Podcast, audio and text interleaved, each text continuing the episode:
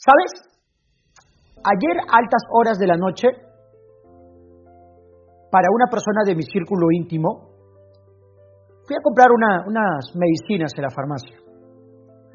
Y había una cola de ocho personas. Yo en scooter estaba ahí haciendo mi cola, porque yo soy loco scooter, como me ven, para un scooter, más que en mi mismo carro. Y en la cola de ocho personas yo era el último y al lado derecho había una persona, una señora mayor de 65 años más o menos. Y yo pensé que estaba haciendo su cola preferencial para personas mayores. Pero la noté así como que un poco bajoneada, preocupada, y la gente pasaba, le, atendían en la farmacia y seguimos en la cola, y llegó un, llegó un momento que me tocaba atender a mí, yo decía, pero ¿por qué no la atienden ella, no?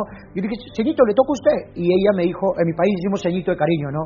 De cariño, y me dijo, no, estoy esperando a ver si alguien me puede regalar unos pañales.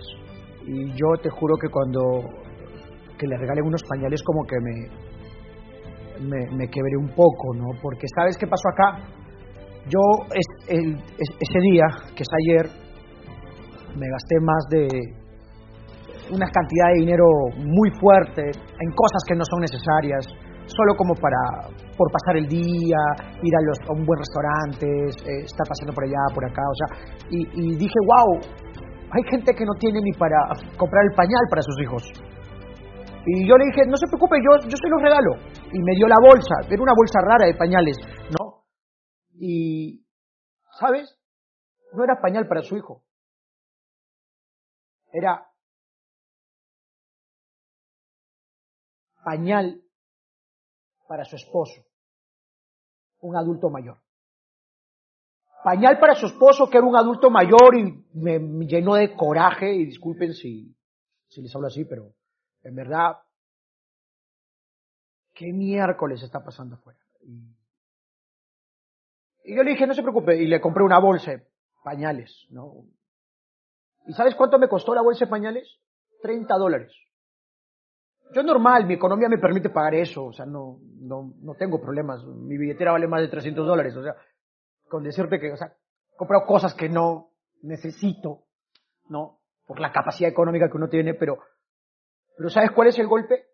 30 dólares, y sé que 30 dólares para un hogar de recursos bajos, pañales, o sea, y viene 21 pañales ahí, porque dijo 21 pañales vienen en la bolsa, de verdad, se emocionó la señora, y yo agarré, lo normal soy loco tarjeta ahora, más que billete físico, y justo tenía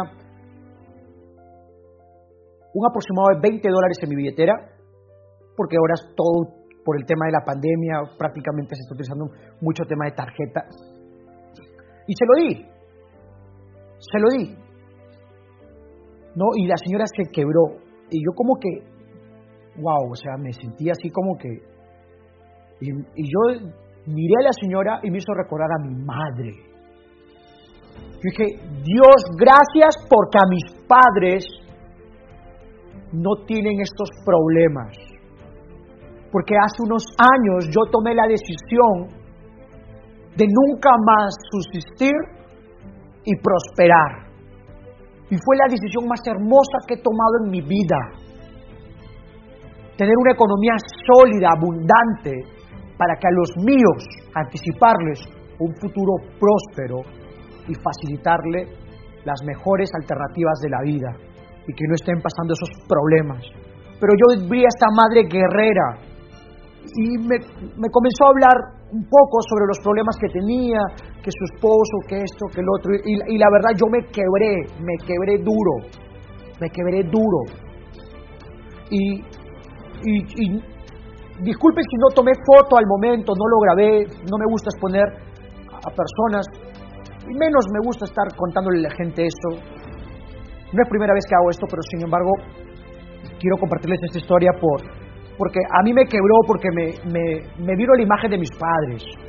mis padres son mayores, guerreros, gente que, que trabajó en chacra, gente de campo, gente que empezó desde abajo, que me dio lo mejor a su estilo y los amo, pero no les hago caso. No les hago caso, ustedes saben, pero los amo, no los amo en buena onda. Y, y, y ver esa madre, yo, discúlpenme la palabra, pero ¿Dónde mierda están sus hijos? ¿Dónde mierda están sus hijos?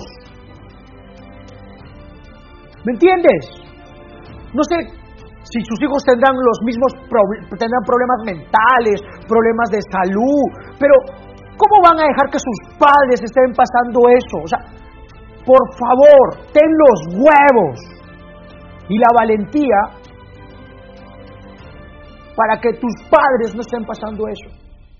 Porque a mí en serio eso me amargó, me asó, me dio coraje, o sea, que, o sea, imagínate tú a tu madre ahí parado pidiendo limosna y, y pidiendo para los pañales para tu viejo. Carajo, que tu viejo esté pasando esas cosas, no va conmigo, no, no va. Y por favor, no lo permitas. No sé qué será de sus hijos.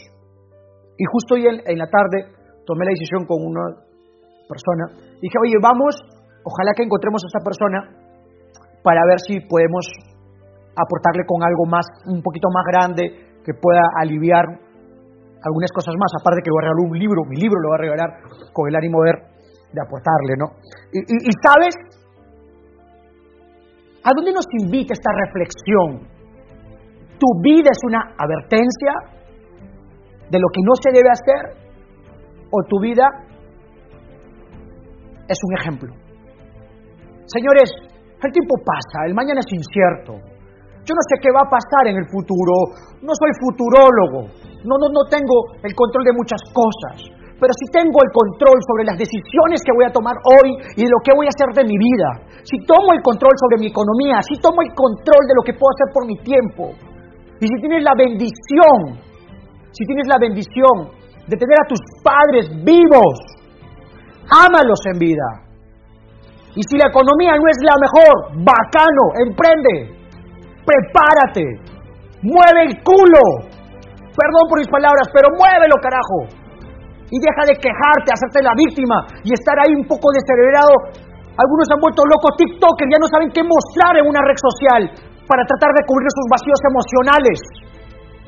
Ya no saben qué hacer, qué payasada hacer y cuántas carencias que están pasando los tuyos, cuántos problemas que están pasando los tuyos. ¿Qué es amor?